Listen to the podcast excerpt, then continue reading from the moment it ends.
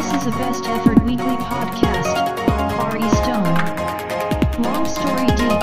Too much long water cooler by Open Chong and Isaac Methuselah. From the Far Eastern Singularity.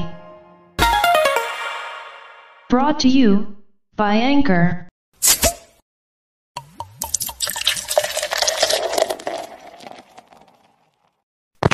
まあでもあれですか、そうやって、部長にぬるっと入ってこれ、 ぬるっと入ってきてるわけじゃないけど、まあ、あの、ね、そういう位置に超えてるということは、まあ、生存能力は高いんでしょうね。生存能力は高いし、前職がその CA、サイバーエージェントだから、そう、うん。そうなんというか、まあ、あの、まあ、紙芝居作るのはうまいわけですよ。まあ、だから。自分のやることをうまく見せて、それでプレゼンする能力は割と高めの人なわけですよ。まあ、それができる人っていうのは、かなり、よう渡っていける感じはしますから、しょうがないですね。あの、まあ、要はたるはぐれメタルだったわけですよ。十何年間か。うん。で、ようやくそうサイバーエージェントになって。うん。そう。あのサイバーエージェントといえばあの僕せ前回ここであのあの卵子の凍結保存のはいその会社で会社で補助するそう会社で補助するって前回ね間違ってそのサイボーズの名前出してしまったんですけどあのサイバーエージェントですね。そのああ、そうなんだ。卵子はいはい。卵子の凍結補助を出すっていう、うん。本当だうん。あまあ一応僕のところにも貼ってはいますけど会社の福利厚生として40万円まで負担と。まあ、40万出してくれば、まあ、あとはちょっとした金額が、まあ、全額に近い形で多分できるので、まあ、すごいなと思います。まあ、はい。一時期はサイバーエージェントもなんですか、なんかすごい、をたくさん取ってたような気もしなくもないので、はい。まあ、えー素晴らしいんじゃないでしょうかっていうことですね。うん。で、今日は2022年の7月29日なんですけど、えっ、と、肉の日ですね。あ肉の日、肉まは毎今月ある肉の日。日。はい。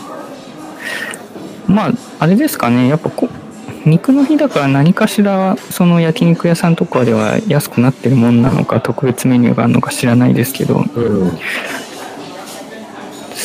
どうですかね、定着しすぎてもう盛り上がりようがなくなっちゃってるのか、盛り上がってるのか、うん。という感じですけど、うん。えーっと、中澤さん、い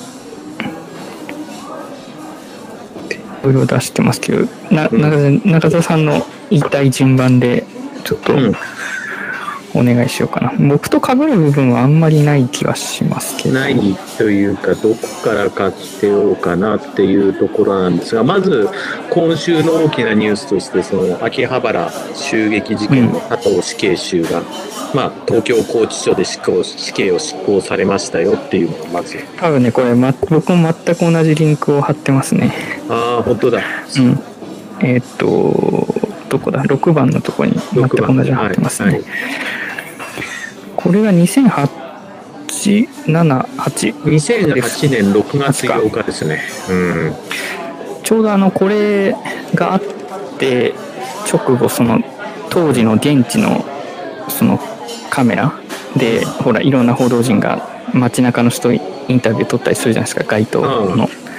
でそれにあのたまたまあの僕が当時いた会社の先輩が映ってるんですよ。よくよく秋葉原にいらっしゃってた先輩だったので。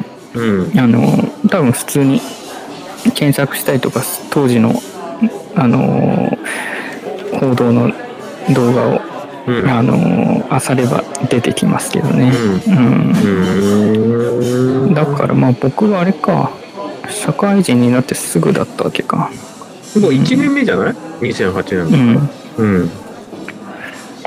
まあこれもだいぶ経ちましたけどうん。えーっといわゆるその死刑囚っていうのは今結構いるんですね100 106人いるわけですねはい確定死刑囚はそれだけいるっていう現実があります。はい。中高田さんどうですか？あの、まあ、死刑、死刑判決になると、まあ、死刑そのものの問題がうん。取り上げ、その度取り上げられますけど、うん。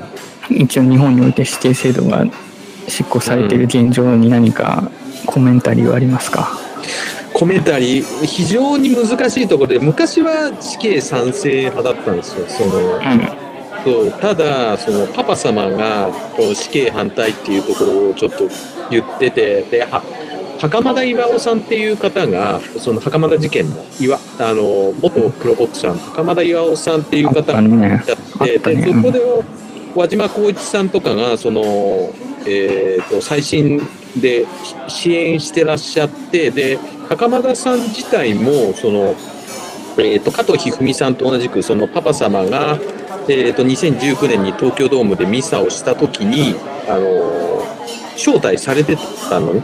そう。っていうところを考えるとねなかなかその難しい国家が与える究極の刑罰たる死刑が果たしていいのかどうかその袴田事件を考えると非常に悩んでるところでそう。時々考えたら死刑あっていいのかなっていう。そう。まあ、その、はうん反対とも言い切れない何とも言いようがない状態でその法律家でも思想家でもないのでそうなかなかその自分の聞きたくなってこないうん先進国としては風向きは良くないですよね。よくないです。はい。あうーんまあこういう人を社会復帰させるというのはまあちょっと難しいものがあると思いますけど、うんまあ何らかの社会貢献させる服役というかうーんできなくはないと思うんですけど、うんうんうんあのまあこれの問題としてはその死刑を執行する人がいるということですよね。はいはい。そうなんでそうなんですよ。実際にこう死刑にするうん。わけですけど、あとちゃんとうん。なんていうんですかね そのうん。とどめを刺すというかそのあの最後まで最後まで抑える人というかそういう人もいて、えーでまあそういうことに携わった人はその後まあ長期の休暇を取るとか、まあ、そういう仕組みには一応なってるんですけど、うん。うん。まあそのえーまあだから反反殺人的なことをどうしてもしなければいけないっていうところがちょっと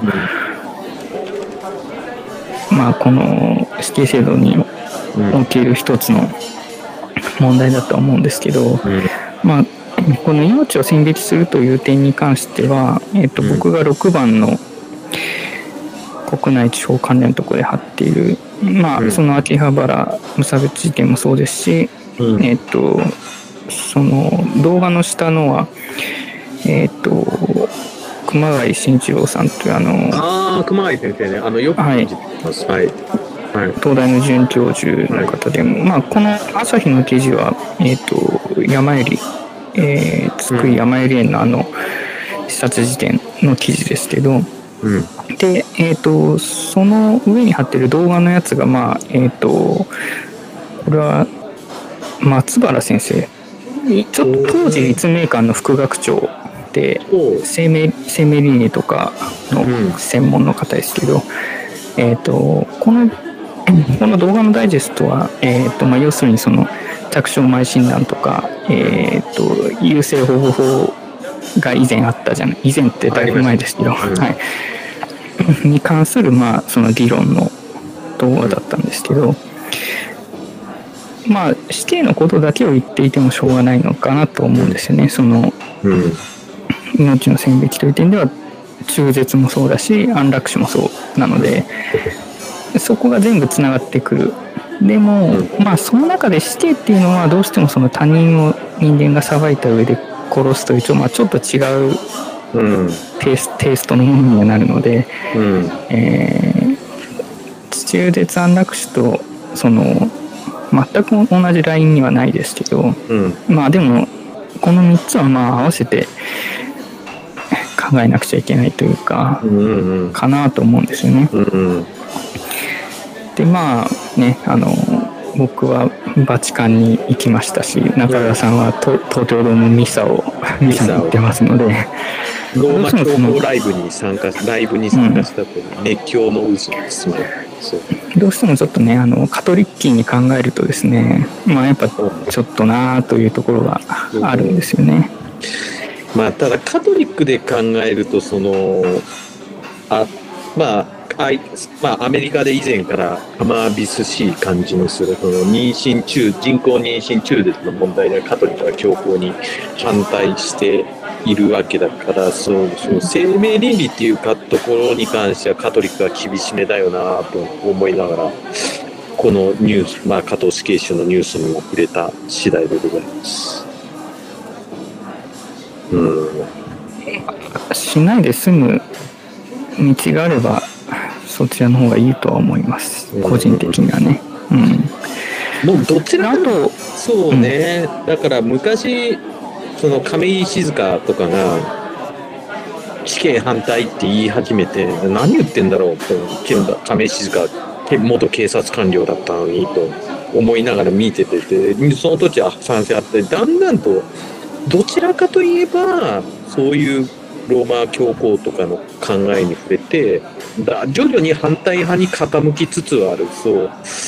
本当にそれで正しい、ただそのまあ死刑囚だっていろいろあるわけでで、まあ、法廷で侮辱的な態度を取る死刑囚もいてた態度を取る死刑囚もいたりする。その中で一度殺されたその愛する家族とかを殺された遺族がまた法廷でそういったもう一度屈辱を味わうしかもその死刑がなくなるとすればその、えー、と殺人を犯した犯人っていうのはまあ自分がまあその生きながら終身刑っていうものができるとか生きながらえると。果たしてそれが正しいことな人の命を国家が奪うっていうことを刑罰としてやらないっていうまあしないっていう方向にもしなるとすればそういったことも考えられるもう。考えるとキリがなくなってくるなっていう。うん。まああのサイバー戦争時代においてはあれですよね。まあ例えば死刑囚を収容した建物をうん。ドローンで一気にし その執行するみたいなこともできなくはないじゃないですか。うん多分そのぐらいお手軽になっちゃうとうんなんて言うんですかね。今僕が言ったその死刑執行する側の人のうーん立場みたいなことがちょっと薄れうん薄れていく薄れていってしまうのでまあありありの方向に傾いちゃうかもしれないですけど。ううん。うんまあこの106人プールされてる死刑囚の人たちっていうのは、まあ今後今後一人一人106回執行していくわけですよね。106回執行していくけれども基本的に再審請求がなさ出された死刑囚っていうのはその再審請求を出してる間っていうのは基本的に刑の執行は基本的にはなされないものだからそう、まあ、全ての人がそのそのある程度その犯罪の重要度重大度とか時系列に応じて順番に執行されるってわけでもない。うんあのあの山上容疑者はどうなりますかね？山上容疑者はどうなるんだろうなあの人は。本当。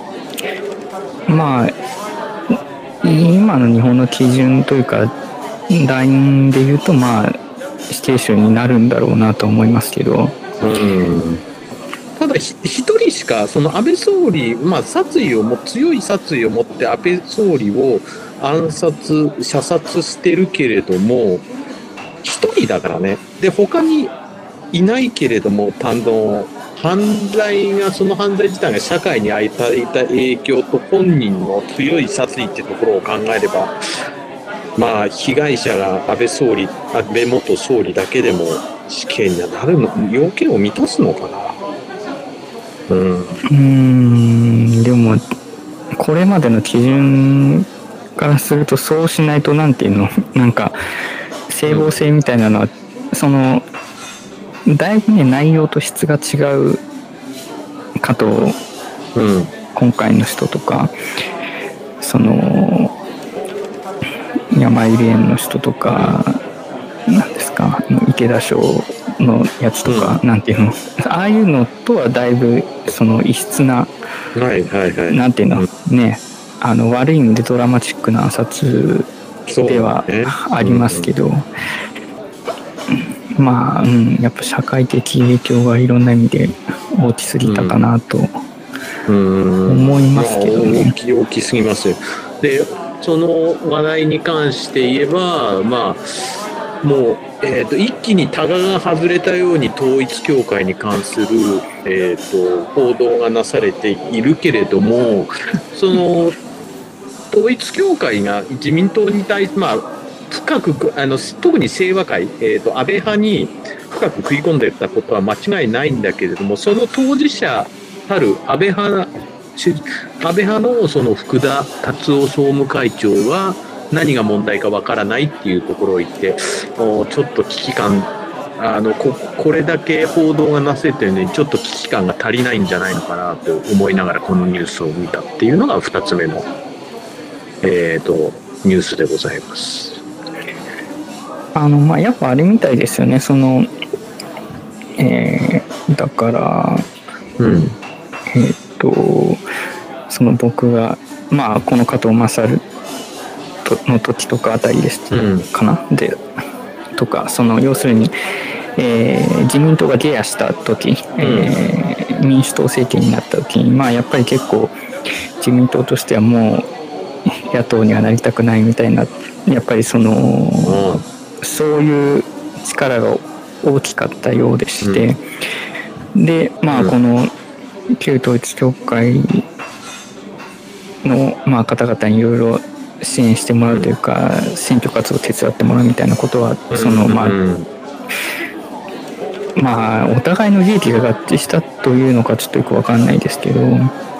えーまあやっぱりそのゲアした時から急速にかなりあの自民党と、あのまあ、仲良くななってきていたみたいではありますよね。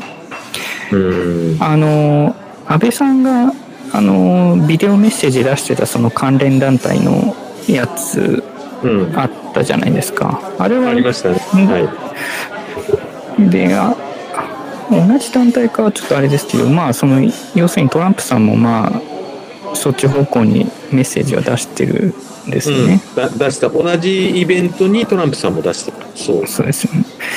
でやっぱどうかしてますよね日米両首相 両首脳ともにどうかしてますよね。でいるっていうよりまあそこに統一教会がわ深く関わってたし特にその統一教会はワシントン・ポストじゃなくてワシントン・タイムズっていう、ん。えー日刊紙も、えー持っているわけだからそう。それをそれはあれ、いやだから多分その当時そのうん。あの破天荒なトランプさんと多分うん。なんていうの付き合い方がわからないと思ったあの国家のトップの人たちっていうのは海外にたくさんいると思うんですけどうん。そのまあねなんなんで日本を日本の心臓安倍はあんな仲いいんだみたいなことがあったかもしれないですけど、うん。まあ単に2人ともちょっとおかしかったみたいなところはありますね、うん。結局のところは。そうね、まあ、ただ政政治家と宗教って、まあ、思った以上に、まあ、結構密接に関わってていろんな団体がいるけれどももちろんそれで統一教会の、えー、と特に当落線上のところにいる統一候補に統一教会がまとまって票を入れると影響力を行使できる。でただそのまとまって校舎いるけれども統一教会は例によってが、まあ、カルトのど真ん中を行く団体だからそこと関わるのは社会通念上よよろしくないっていううん。いや、本当そうですよ。あの、ここのトップが、まあ、堂々とその、関わりを示すような行動を取るのはうん大問題なんですけど、あの、まあ、だから、僕は、あの、気軽にっていう言葉を使っちゃいますけど、まあ、僕にとってあの、とかも、と思ってますから、あ、そうなのそうなんだ。いや、もうね、あの、違法で国民の生活に不利益をもたらすものがマーケットに並んでいても何もしない企業ですから、うん。反社会的だと思いますけど、まあ当然、旧統一党会だってそうなので、そういうところに選挙活動を手伝ってもらうということ自体ももう大きな間違いですし、うん。まあ間違いしかないんですけど、安倍政権っていうのは。うん。あの安倍さん個人人間個人がともかくねあの安倍政権というのはまあちょっと問題がありすぎたうん。別に今回のことはなくても十分たくさん問題はあったのにというところですねで前回の参院選が投票率が52%ぐらいでしたよね、そう。でえっ、とまあよく言われることですけどその民主党政権になった時っていうのはまあ投票率も高かったし、えー。まあ要するに今まで行ってなかった人がまあ投票に行った結うん。果というようなところがありましてで結局民主党政権がまたゲアした時にまあ同じように投票率は下がり、えー結局いろいろそのアンケートとか投票行動調査とかしてる機関の分析的にはまあ結局その入れようがないって考える人は結構棄権しちゃうんですね。まあ要するに投票に行かない。行かない。うん。であの僕はもう昔からですねその今の日本なんていうの自公連立以降ですね、うんその自公連立以降その日本において投票しないというのはこう公明党に相対的に投票しているのと同じことだといううん。ふうには若い時から言い続けてきたんですけどもあ、そうなんだ。あの、うん、ですけどあのまあそれでは足りなかったということですよね。うん。結局投票に行かないということは自公に投票していることと同じだというのが、まあ、今回の、うん。えー今回のというか今までの、えーうんけ結果かなと。うん。だからまあよ僕は昔からその投票に行こうみたいなうん。呼びかけっていうのはあのそ嫌いな嫌いなんですよ。その要するにどういう投票をすべきなのか、えー自分の選挙区で誰が一番マシなのかっていうのをよく調べて決めないといけない、うん。えーだしうん、だしやっぱり何回か投票してみないとうわーこんなやつに入れるんじゃなかったっていうのは後から必ず出てくる。でうん。やっぱりそういう苦い経験を積み重ねて何て言うんですかね、うん。自分の中での妥当な声が出るようになっていくものなんでその投票に行けっていうだけの大人っていうのはやっぱちょっと無責任。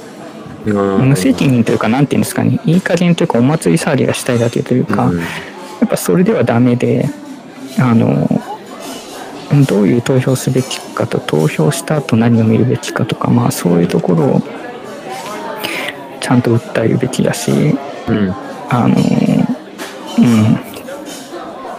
うん。なんですけどなのだがまあそのまあ公明党しかり自民党しかりですね。まあこういうことになっていたんだと思うとですねまあ投票しても意味ねえのかなみたいなところもちょっとありますよねうん。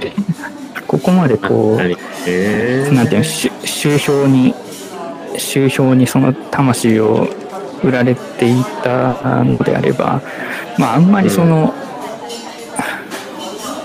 投票に行くこと自体に意味があったのかみたいな、うん。えー気もしますね。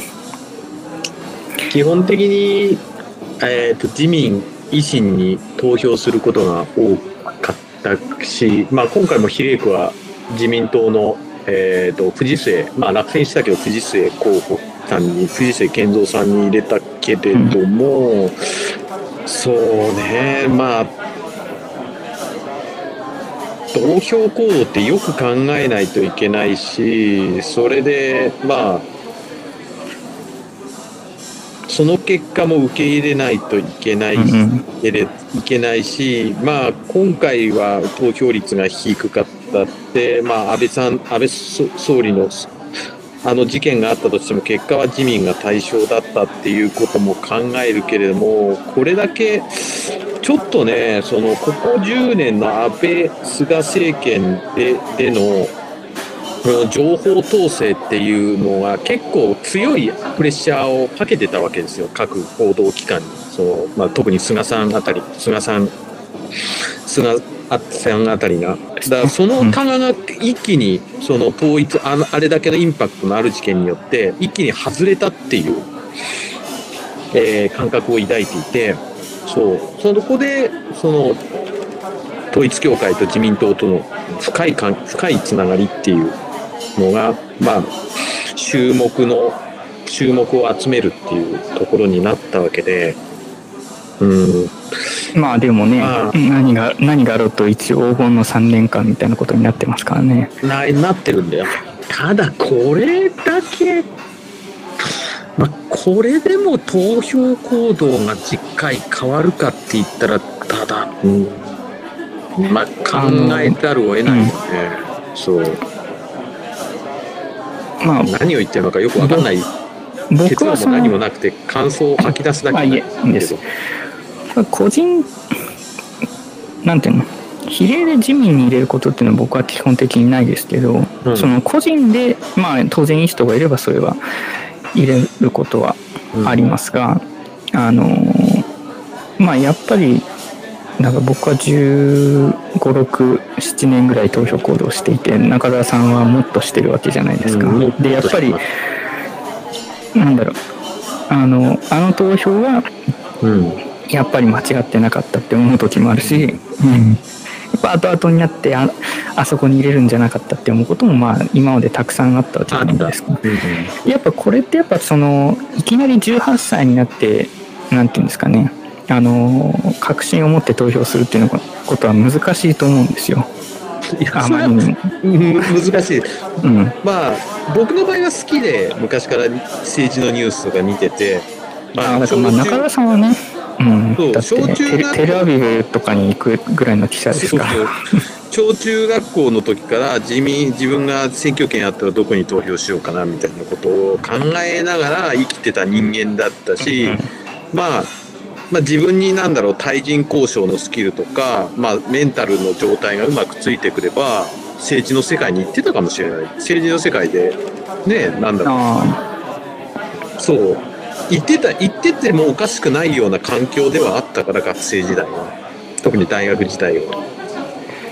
いやもう僕は本当に投票する年齢になるまでは別にろくに興味は持ってなかったしあの日本なんか終わってるからいいやって思ってたぐらいですけど実際に投票し始めるといろいろ思うところが出てくるというか、まあやっぱ特にその小選挙区うんになってうんでその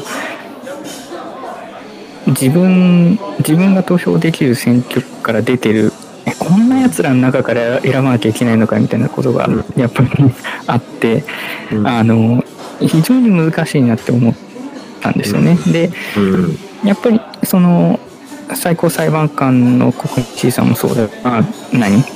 まあ都知事にしろうん。とあの何？なんか市議会議員にしろうん。あのまあやっぱ普通に見てるとよくわからないしそうね。その投票投票した後どうなったかもよくわからないうん。でかなりかなりなんだろう頑張ってウォッチしてないと自分の投票が正しかったのかどうかっていうフィードバックが得られないない。確かに。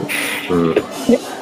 仕組みだなと思っていてやっぱこれっていうのはささっきも言ったようにその18歳になって選挙権はい投票に行こう投票に行ったらご飯割引みたいな話ではなくてですねやっぱこれやっぱ10回ぐらいやってみないととりあえずうん。そのなんていうの10回ぐらいやってみてそのフィードバックを自分でうん。取りに行って感触をつかまないとやっぱ正しい投票っていうのはできないし、うん確信を持って投票することもできないなと思うんですよね。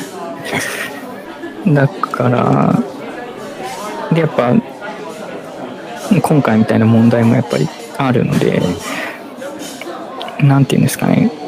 だから、その、例えばね、うん。なんか、ものすごいアーティストが好きで、うん。で、そのアーティストが、まあなんですか、反原罰とかいろんなことを言うと思うんですけど、反ワクチンとか。うん。ででその人の意見に近い人に投票しようとか、うん。まあまあひどいとわかんないですけど信仰してるアーティストがこの人に投票しようとか言い出して、でそこに投票しちゃうみたいなことが、まあ、もしあればですね、まあ、やっぱそれはその投票行動に主体性がないじゃないですか。うんないないね。うんやっぱり誰の意見も聞かず、なんていうんですかね、誰の意見も聞かずっていうのはおかしいんですけど、意見は聞いてもいいけど、聞いてもいいけど、自分の中に入らないようにせき止めて、あ自分の中で考えて投票しないと、うん。結局そういう集票、集票できそうだなって自民党に思われたら狙い撃ちされちゃうということなので、うん。ね。あ生稲晃子が出てるって言って投票しちゃうのやっぱそれはちょっとうん違うのじゃまあ当選しちゃいましたけどね、うん。だから違うんではないかと思うんですけど、まあ、これはどうですか？これ結局翻ってじゃあ教育だみたいな話になると難しいんじゃないですか？難しい。主権者教育は難しいなであの先一貫してその18歳19歳に選挙権が与えるまで一貫してそうやって関心を持たせない方向でで政治活動も行わせない方向で我々教育されて学校現場では教育されてきたわけだからまあそのわわけだしそういった人たちがまあ大学へ行きまあ、社会へ就職しても大多数のその、まあ、僕らも含めたサラリーマン層っていうのは政治に関心を持たない。で自分の周りと自分の会いる会社とそのまあ自分を取り巻く業界の環境とあと日本経済くらい関心をももし関心を持つとすれば。うん。そうですね。もうジャパンズナンバーワンが終わって以降はもうずっとそうじゃないですか。ずっとそうですよ。で、でちょっと、ちょっと調べれば、政治と経済は一体不可分で、その、政治、どっちが、どっちが悪くな、どっちかが悪いとどっちも悪くなるっていうものでもあるから、まあ結局失われた何十年っていうなことが言われる昨今の日本ではあるけど結局我々の選択の結果がけこういったことにはなってそれはそれは何だろう陰謀論者が言うようなそういう支配層の意思とかとはまあ関係ないそれは。まあその選選択の結果とはいえこういうその集票なんていうの集票のためにいろんな団体に魂を売っていたとなるとそのえだから投票していた意味があったんだろうかみたいなところにはあ確かに。思うしまあかといってその投票に行かなかったような40何パーセントの人たちがうん。もし投票に参加した場合どこに投票するんだろうかっていうことをうん考えるとまあ分かんないけどそういう人たちはまあそのうん。与党以外に入れる場所がないから棄権してるってこ人が多いとは思いますけど、もし絶対どこかに投票しなさいってなったら、まあ、現状維持をもし選ぶとすれば結局自公に集まってしまうっていう気もするので何て言うんですかね。投票っていう形式をとっているから一応民主主義なんだということは言えますけど投票っていうシステムがは本当に機能してるのかっていう問題はありますよね。うん。こうなっちゃうとまあ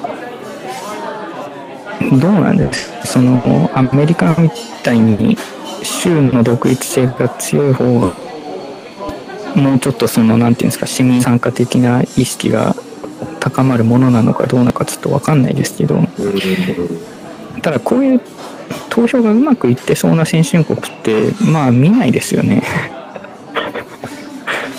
イギリス、ドイツ、フランス、うーん。まあその中で言うとドイドイツマシな気はしますけど。うん。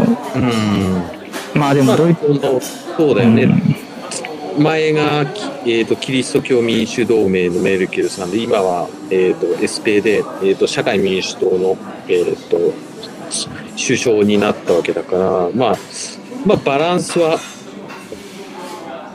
そう政権交代ちゃんと行われてるよねっていうことね。まあねヨーロッパは必ずそのキリスト社会同盟とかそういう党が必ずあるじゃないですか。うん なんていうのその辺は日本とはちょっと違うところですよね。もうど堂々と冠として、うん、冠としてね。うんうん、ついてますけど。うーん。まあだから結局結局というか石油産出国は強いですよね。そのそういう民主的お料理のように民主主義的なことをしていなくてもうん。油を売ってる、うん。なね、バイバイデンさんも油くれって油あの言ったりねあのえっと岸田さんもサウジかなんかに行くみたいですからねああなるほど。あ行くんだ岸田さん。うんうんうん。行く予定？みたいですけどね。うん。う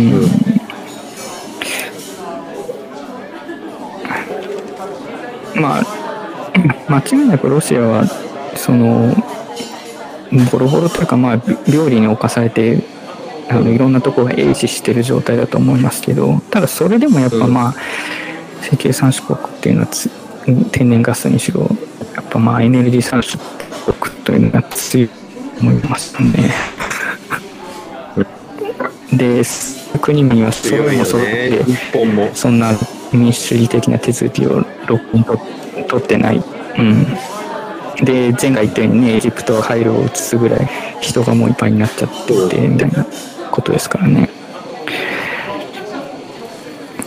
これは、ど、どこが、どの先進、お料理の先進国が生き残るんですかね、これ。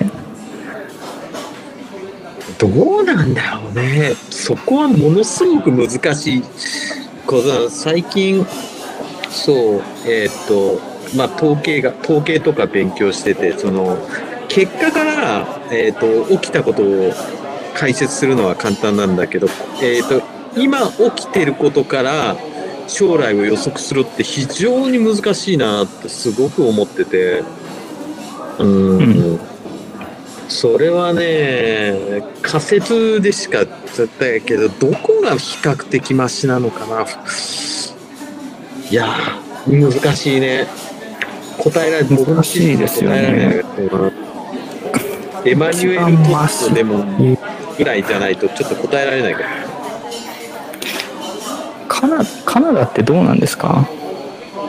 なんか、あ、カナダは比較的でもいい。ね、おりおり良さそうな感じを出してはいますけどね。うんうーん。あとはじゃあどうですか？僕の貼ったリンクで中田さんなんかちょっと、目に留まったも見があれば。てもらうというか、ああ、ちょっと、あの、この世のよしな仕事を離れて135億年前の銀河っていうのをちょっと、ああ、あの、ジェームズ・ウェッブ望遠鏡ですね。これすごいですね。あの、その、赤すごいね外線望遠鏡、赤外線特化の特化の望遠鏡で、これ、そのまあ、打ち上げて、折りたたまれた状態で打ち上げて、なんていうんですか、1ヶ月ぐらい、1ヶ月半ぐらいかけて、その、折りたたまったのを広げて、その、取れる状態にして、今大活躍っていうことなんですけど、うん、まあその135億年前のやつかってなってくるとまあ大体そのう宇宙始まって以来に近づいてきてるということでねうん、まあ本当これこのウェブ望遠鏡のおかげで多分なんか本当うん。あのやばい知りたくないことが分かってきそうな感じがありますねすごいどうなんだろう。うん。いやまあそのも前回も言いましたけどそのブラックホールのなんていうんですかね、ブラックホールの機能というかなんていうんでしょうはっきりしていないとことかがもうちょっとちゃんと分かったりすれば、うん。ね、星がどう生まれどう終わるのかってことがある程度ある程度というかまあどうせねその太陽みたいなああいうその構成がね燃え尽きちゃえばもう全部全部凍ってこの宇宙の中のものは終わりじゃあ終わりだと思うんですけどうん。うん。まあ本当にそうなのかみたいなことですよね。うん。だって例えば何？140億年前の何かがもし見えちゃった場合あれ？こいつがこいつが宇宙作ったんじゃないかみたいななんか人型のさ 人型の光人型のひそうなんか棒人間みたいな人型の光が見てこいつが宇宙作ったのかもしかしてみたいなことがあのまあ分かっちゃうかもしれないですね。うん。まああのね当然素人としては何もわからないんであれなんですけどうん。まあ生きてる間にもっといろんなことが分かってきそうな、うんいい話ですよねこれはねでもあれみたいですねこの望遠鏡のこのプロジェクトって日本は関わってないんですよね。そのあそうなんだ関わってないの？日本が。確かなんかそのお金お金出してないからかなんかかちょっと忘れましたけど、うん。確かそうだった気がします。うん。あとあれですかね芸能スポ関連のところで言うとあの、ん。小倉優子さんが2回目の離婚ということですねあの、その、載ってました。ヤフーでえーっとその1人目の旦那さんと子供2人で2人目の旦那さんと子供1人ということで、た。うん。3児の母なんですねこう見えてこう見えてね、若いこ。う見えてというかあのあれですね僕より年上なんですねこの人よく知らなかったそうね、けど37歳じゃないかな、今年で。うん。うんでなんか受験を画策してるという話でしたね。あ、今ね、えーっと、ドラゴン桜に出て監修した塾講師の人について、番まあ、テレビ番組の企画だけど、早稲田大学の教育学部の受験を、えーっと、起としていて、えーっと、勉強してるっていうのがネット記事に出てて、で、小倉さん自体は法政へ一度進学したんだけど、学業が忙しくて中退してるっていう背景があるので、まあ、あの、まあ、ただね、大学は入ってから、まあ、入るまでもそうなんですが、入ってからが大事なんで、まあ、頑張っていただければと、その、まあな、えっと、私も、そうですね。まだお子さん3人目のお子さん？とかまだ小さいですよね。小さい。だって2000そう2020年出産ですからね。これどういう感じですかね？あのまあでも長男でさえ2012年出産だからうん、みんな小さいですよねまだね。みんな小さい、そう。うん。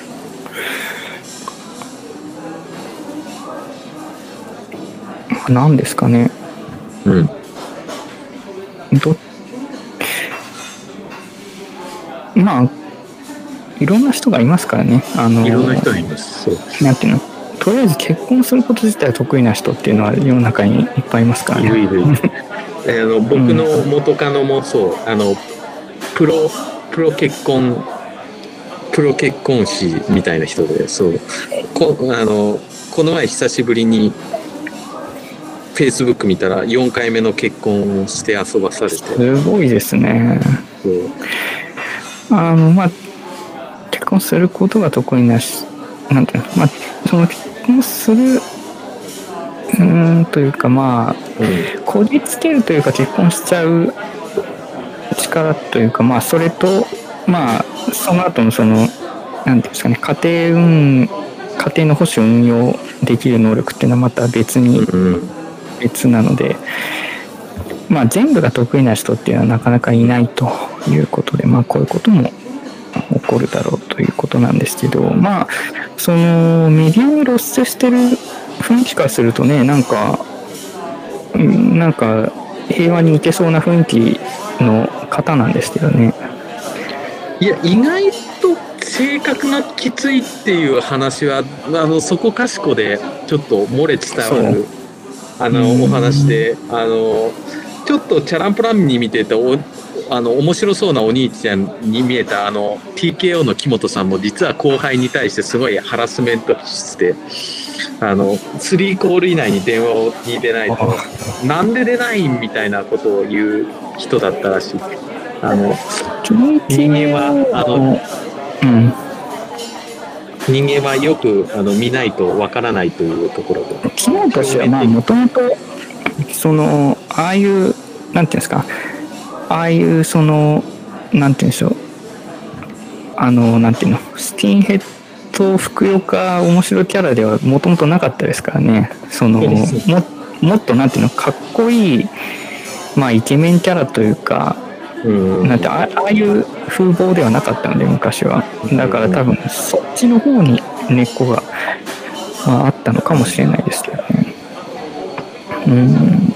ということがあったりですね。うーん。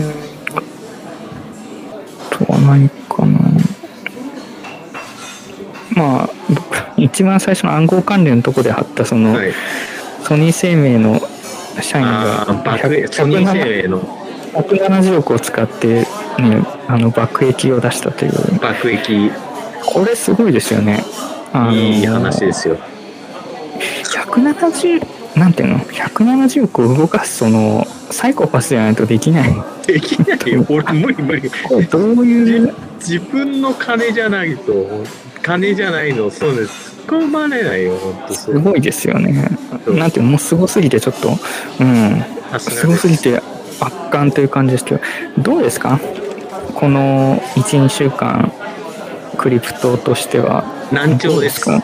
難難聴ですよね。なんか難ビットコインもその日本円で言うとまあ300万前後をうろうろそううろうろ。切切ったり戻したりみたいな感じになってはいますけどね。あのイーサリアムがなんかそのマージを控えてるとかっていうことでうん。盛り上げようとしてる、盛り上がろうとしてる感じは多少ありますけど。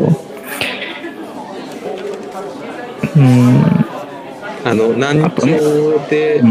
まあアメリカのそのリセッション、えー、と利上げ FRB の利上げを受けてまあ多少ビットコインが上がったりとかしてしましたけれども特にあのメメジャーなニュースが入ったわけでもなく、えー、と300円300万円前後を行ったり来たりみたいな。で その、えー、とビットコインとイーサリアムに 積み立てるっていう毎年毎月のお約束をして終わりみたいさすがですね。な、うん、切らさないですね切らさないと。こういう時はがインベスター、うん。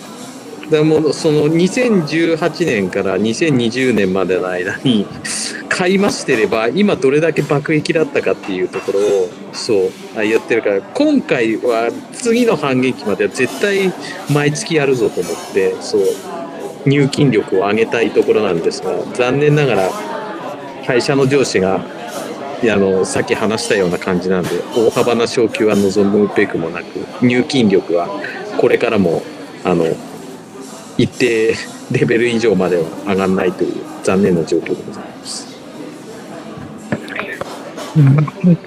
うーんそうないんだあとよ。はそうそう。まあね何かそのいい材料があるのかというとあれですよねその一生懸命その DeFi がどうだとかっていうことにはなってますけど。うん。うーん。なんかあのほら話題になりましたよね。今週あのウェブス何でしたっけ？世界一優しい Web3 の教本みたいなやつが。ああ、その、えっ、と、田上智博さん、田上さんかな？田上智博さんの書いた、えっ、と、世界一優しい、えっ、と、大、あの、無事炎上してですね、あの、あれ読みたかったのに、もうすぐその Kindle で買えなくなっちゃって、うん、あ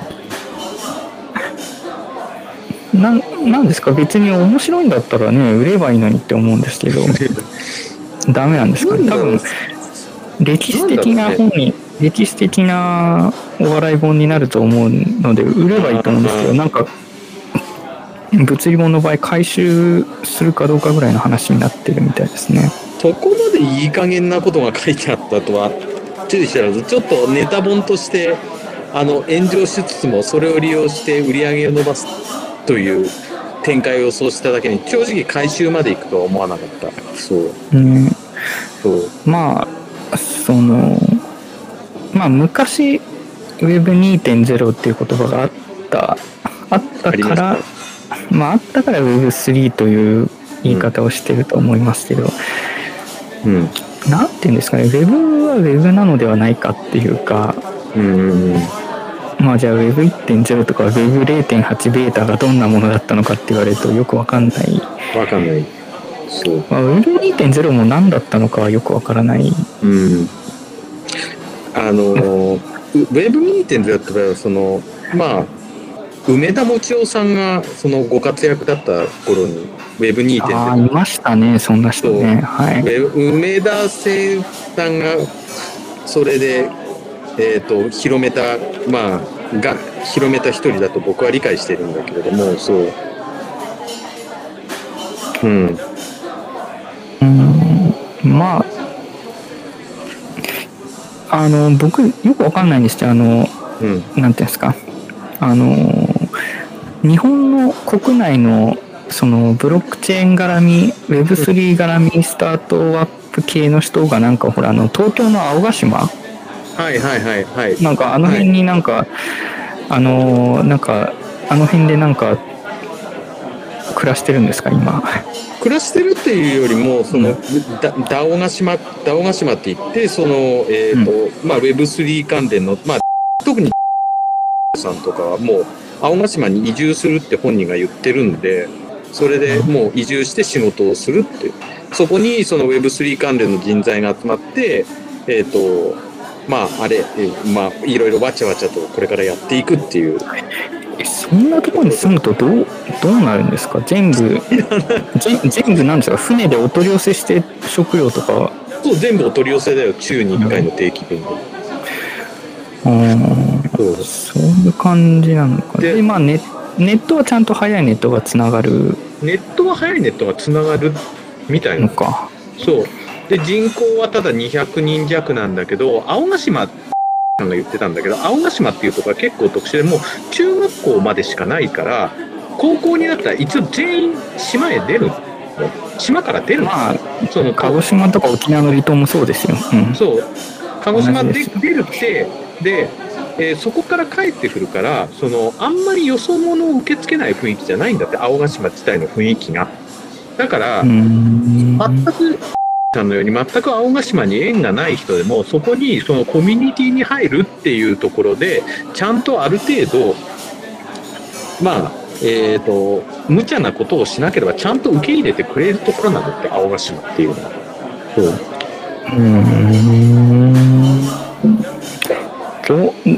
あれですかその一応現代的な生活はできるっていうことなんですね。とまあえっ、と Web3 スタートアップの創業者がちゃんと行って仕事をできる程度の環境は整えられてるっていう。こう。うーん。まあちょっと気になるからなんかうんでも別に旅行で行ってもなんかあるようなとこではないわけですよね。うーん。まあ正直言うとそううんそうその火山のえっ、とかかまあか旧火山か火山の噴火口の内側にえっ、と集落があってそこに200人弱が暮らしてるっていう土地だから何かすごく刺激があるわけではないし、うん、あれですか？例えば関してはあれですよね都心の立派なところにオフィスがあるわけですよね。そうえっ、とや八重洲かな？東京駅のすぐ近くの。っていう、えー、と Web3 スタートアップ関連の企業が多数集まるそのところに入って本社は本社のそのオフィスはある、でも移り住むんですか？うん、移り住むらしいよ、すごいね。なぜそこまで、うんそこまでそんな離島にという感じがしますけど、そこまで小さい離島だと、本当になんていうの、生活が、生活が大変なような気がしますけどね。中田さんなんかそういう離島行ったことありますか？離島？えーっと、でも離島の概念からするとグアムサイパンは離島じゃないもんな。ああまあそれはねだから僕と僕とかで言うとまあ何？あのあの西表とかそういう方面かな。東京のその東京都の管轄の離島には行ったことないんでどういう雰囲気なんだろうと思いますけど。うん。うんどうなんだろうねなんか離島は。うん。そのちょっと個人名ばっか出すのあれなんですけどその前なんかさんのツイートを見ててうん。どこだったかな？なんかそのその日本のねどっかの地でそのまあ要するに人口がほとんどないから、うん。そのもうなんていうの？そういう Web3 的なこの界隈的な人たちで集まってその統治できるのではないかぐらいの勢いのなんかツイートを1個前してたのを見かけたんですけど、うんまあ、ちょっとそれなんていうの？今のこの統一教会がどこ行ってる今の状態からすると、まあ、ちょっとその、うんなんて発想的にはちょっとオウム真理教っぽい発想なので、なんていうのあんあんまりそういう発言はしない方がいいなというふうにちょっと個人的には思ったんですよね。うんうん。というところがちょっとありました。はいなんかあれですね、あの、アスターの渡辺さん、今日本にいるみたいですね。あの日本にあのご滞在中でございますはいずもしか日本になんですか、その、なんていうんですか、住民票、なんていうの、どういう状態になってるんですかね？もうシンガポールが拠点という感じなのか、日本に住民票を置いたまんま向こうに滞在して、うん。なんていうの、どうなんだビザの関係とかで戻るみたいな感じなのかな？ただとかねえーとあ、でももう、法人作ってるからね。そうアスターが真面目に日本で、仕事、えーとビジネスを展開しようとするとそこの期末評価益課税とやらで、えー、と300億ぐらいかかってとってもじゃないかできないからやむを得ずシンガポールに行ったけど税制さえ改正されて、えー、とその Web3 関連に優しい税制になれば日本に帰ってきてやりたいとは渡辺さんは言ってらっしゃるのでそう。そこで、えー、と今後の今年もう今年 Web3、えー、と仮想通貨ブロックチェーン協会あたりも、えー、とかなり真剣に、えー、とロビーイング飛田さん中心にロビーイングをしていて、えー、と今年の税制改正で、えー、とあれその申告分離課税になるかもしれないっていうところまでいの行き着くことができたんですよ。でもまだままだまだそこの、えー、と税制をより、えー、と Web3 フレンドリーにするためにはもう一押し二押しが必要と状態。うん一応、その歩みは進んでる、税制的に歩みは進んではいるということなんですね。うん、少しずつですけどそううん、青ヶ島か。そうまあ、僕も、うんあの、前ここで言ったように、まあ、離島には興味ありますけどね。うんあただそこまで小さいところだとなかなか、ちょっと、うんまあこうやってね、台風来た時はもう船も来ないですし、うんそのいろいろ思うところはあるんですけどね。うんうん、なるほどね。とうですか？ちょっと僕まだあの、カウボーイビバップは見れてないんで、あ僕も見れてちょっと来週見れてなかった。あれですね、あの、アマゾンプライム、ああと、1年まとめて払えば4900円とかでしたよね。で、その、アメリカとかだともう全然1万円以上の水準の価格らしくて、まあ日本は先進国の中でもトップ争うぐらい、そのプライム会員価格は安いということで、うん。まあ、うんだから状況によっては上がる可能性は十分あるんでしょうけど、まあ、ヨドバシとか楽天とか競合も多いからこの価格は続くんじゃないかっていう希望的な観測はありますね。うん。まあ、確かにアメリカだと、じゃあアマゾン以外にそういうロジスティクス全部倉庫含めてうん。盤石な基盤のあるその EC プラットフォームがあるのかっていうとまあ多分ないないんでしょうね。ないよな。日本中に、うん。日本各地にそのフルフィルメントセンター作ってるもんなまずねそうですね。だから逆に言うとあの前も言ったように韓国は Amazon がないのでなんでないの韓国はその、まあ、今で言うとそのクーパンっていう、まあ、同じようなその EC で何何でも買って配達してくれるサイトがあるので、うん。プラットフォームがあるので多分そこに勝てないから入ってこないんでしょうけどね。ああなるほど。まあえーそれもあるし、まあ、勝てない国があるんだ。えー。日本日本と比べれば市場規模も小さいしとか、まあ、そういういろんな兼ね合いはあるんでしょうけどね。うんまああれですよね。韓国みたいな位置にあるとその例えばうん。なんだろうな。例えばそのうーん例えば MacBook とかをネットでポチって買う時もまあまあどまあどっか中国とか通ってわかんないですけどで香港のセンターについてそこからうん。日本にやってくるみたいなルートをたどりますけど朝鮮半島がその問題なければまあ陸路で運べますけど韓国まで香港に来たもの。うん。でも北朝鮮があるからまあやっぱ空路とか使わなきゃいけないわけなのそうだ。陸路がちょっと事実上その辺わかんない。そのうん。そんなこと言ったら日本なんか完全な海に囲まれてるじゃないかっていうのはあるんですけどあるある。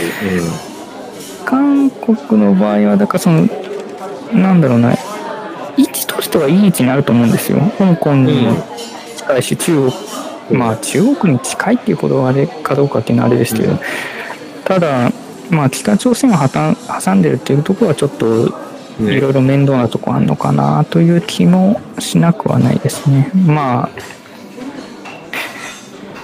そうね。うん。ちょだからまあ僕が当初始まった時ぐらいにそのウクライナとロシアが始まった時ぐらいに思ったのはまあ朝鮮半島みたいにああいうなんていうの永久停止停戦的な感じになるのかなと思ってたんですけど、うん。どっかで線を引いてねそれこそ、うん。でもなかなかそうなんないんですね。だかならやっぱりやっぱりこういろいろお勉強してみてもなんていうの全然思ったようにはいかない。行かない。いかないんだなという。まあこれをこれを楽しいと思うかあのなんか学ぶ意味がないと思うかはまあ人次第ですけどね。うんうん。そんな感じ。まあどうですか ?7 月も終わり、8月に入りますけども。中澤さんは、えっと、夏休みは9月という話でした夏ね。休み、そう、9月に、えっ、と、三えっ、と、週末と3連休合わせて5連休をいただきます。おうそれやっぱあれですか？長野に行かれる？そう、長野に行ってね、えっ、と、母親がスマホに変えたいっていうんで、そこで一緒にドコモショップへ行って、えっ、と、あの、あの、店員が勧めるオプションプランを片っ端から跳ねつけるっていう重要なタスクが控えてるから、そう。今時どうなんですかねそういうのも。あるでしょう。えーただただ問題になってるじゃないですか、うんもうただ問題になってる今時そんなひどくないと思いたいところではありますけどねそこまでひどくないけど、何気なく、どう考えてもいらないようなオプションつけてくるから、それ、これいらないです、いらないですって、ちょっと強めに出ておかないと、そう、高齢者だとすぐ丸め込まれちゃうし、うちの母親もそういうこと全然知らないから、では結局僕は母親になんていうの母親にまあこうしたらって言ったのはまあうん。その MVNO の SIM ででえっ、とあの iPhone の中古型落ちの中古のものを買ってでその MVNO の SIM を挿して使うっていうのをまあ母親には推奨しましたけどねうん。うん。うん。うん。まあその Android みたいに何か余計なアプリが入ってることもまあ少ないといえば少ないし、そのフェリカが入入り始めた iPhone7 とかは本当うん。中中古のそんな悪くない状態で2万円切るかどうかぐらいで買えてたので、まあ今はちょっとわかんないですけどもうん。うあの iPhone7 はあの OS のアップデートから外されちゃったのでうん。ただまあだからドコモショップそうねうん。そうねメールをだからどうしてるかによりますけどねうん。その携帯メールアドレスを使ってな使わないもううん。そのまあ LINE なり、うん、何か他のメッセージアプリなりで、そのメール関係は全部そのネットサービスのものって移れればまあうん。MVNO の方がまあ当然安いんでね、えーまあそれこそ中川さんなんて楽天モバイラーですからね。モバイラーです。うん。それで済めばそれでいい気もしますけど、うん。いやー、ただその、カスタマーサポートが、うんむっちゃくちゃあっていうので、で、まあ、母親が知識がないっていうのもあるし、だで、そのまあ何か何かあった時に実店舗に聞きに行ける状態がいいということなんそうですね。そうでいざという時に実店舗っていうことを考えると MVNO っていう選択肢は元からなくてで母親がドコモの回線使ってたから、まあ、ドコモショップ行ってあの目をいざとこれが目がいう、大丈うん、夫だろう、いざという時なんてそんなにないんじゃないかという気がするけど、まあね。そんなにはないだろうけれどもほらその我々ほどフレキシブルにほら70代も後半だから動けるわけじゃないから。そう。まあそれもあるし、まあ僕らの場合はそのスマートフォンが全てじゃないそのパソコンと併用じゃないですか。だからね。はい。パソコンを使っていればスマホなんてもう本当最低限でいいんだっていうことにはできますけど、まあパソコン使ってないってなればでもまあねだって今までスマートフォンじゃないものである程度事足りていたのであれば、うんうんそういう気もしますけどはね、その辺はちょっとまあ何かいいものを選んでください中澤さんの方でじゃあ、はいうんちょっと調べていいあれを選ばないといけないなと思います。はい。じゃああとちょっと僕が最後紹介したいやつであのはい。9番の商品サービス関連のところで、いその一つ目ロケットニュースの記事なんですけど、うん。あのはい。信玄信玄ビールというのが、ケンフゲンビール？えーあ、でも名前載ってたな。そうか。信玄餅というのがまあ有名なお菓子としてあると思うんですけどまあそれのビールがあるということですね、はい。えーまあ実際に実際にきなきな粉とかは使われてるのかなこのえーっと実際に。大麦麦芽大麦黒蜜大津麦きな粉とかが入ってますね、うん。えーまあ、ちょっと色は黒めのそれこそビールですけどはい。黒目っていうかまあコーラみたいな色ですねそうそう。うん黒蜜みたいなのがね、今見てるだけまあです。うんまあ味は知りませんけどラベルがねあのラベルがいいネタになるんじゃないかと思ってうん。あのぜひねあの何か誕生日プレゼントとかに嫌がらせで送ってあげるのもいいのかなと いや別にまずいとはまずいとはこの記事では書いてないですよあの、ー。うん。あの普通に普通にまあ苦味とキレがあるみたいなことが書いてありますから別にまずいことはないと思いますけどあの、うんまあプレゼントなんていうのはねあの出落ちというかネタが全てだと思うのではい。僕こういうなんか人に送りつけるネタ商品っていうのは結構好きなんでね、うんあのあこういうのがあるんだということでぜひちょっとはい。お試しいただければと思います。はい。なんかありますか？中田さん言いたいこと。なんか、えっ、と、今週どっか出かけたりしましたか？明日ね、イースーチーさんと、えっ、と、グミ、えっ、あまと、た？の飲みに行きます。入った後飲みます。はい。あ、お店でってことですね。お店で飲みます。はい。って何ですか？その放送できる話ですか？放送できる当たり前じゃないけどなんかそういうどうしてそういうこと言うかなもうお風呂屋そういうお風呂屋何なんかいいいいいいあれですか？そのいいサウナーがあったんですか？場サウナ所として。ーというよりも普通の銭湯、うん。そうそこに入ってお風呂に浸かって疲れを癒しつつてからえっ、と一杯一杯どころじゃなくいただくと。はい。まあ、気をつけてくださいね。あの中田さんもねあの若い時から肝臓をいじめてると思いますので。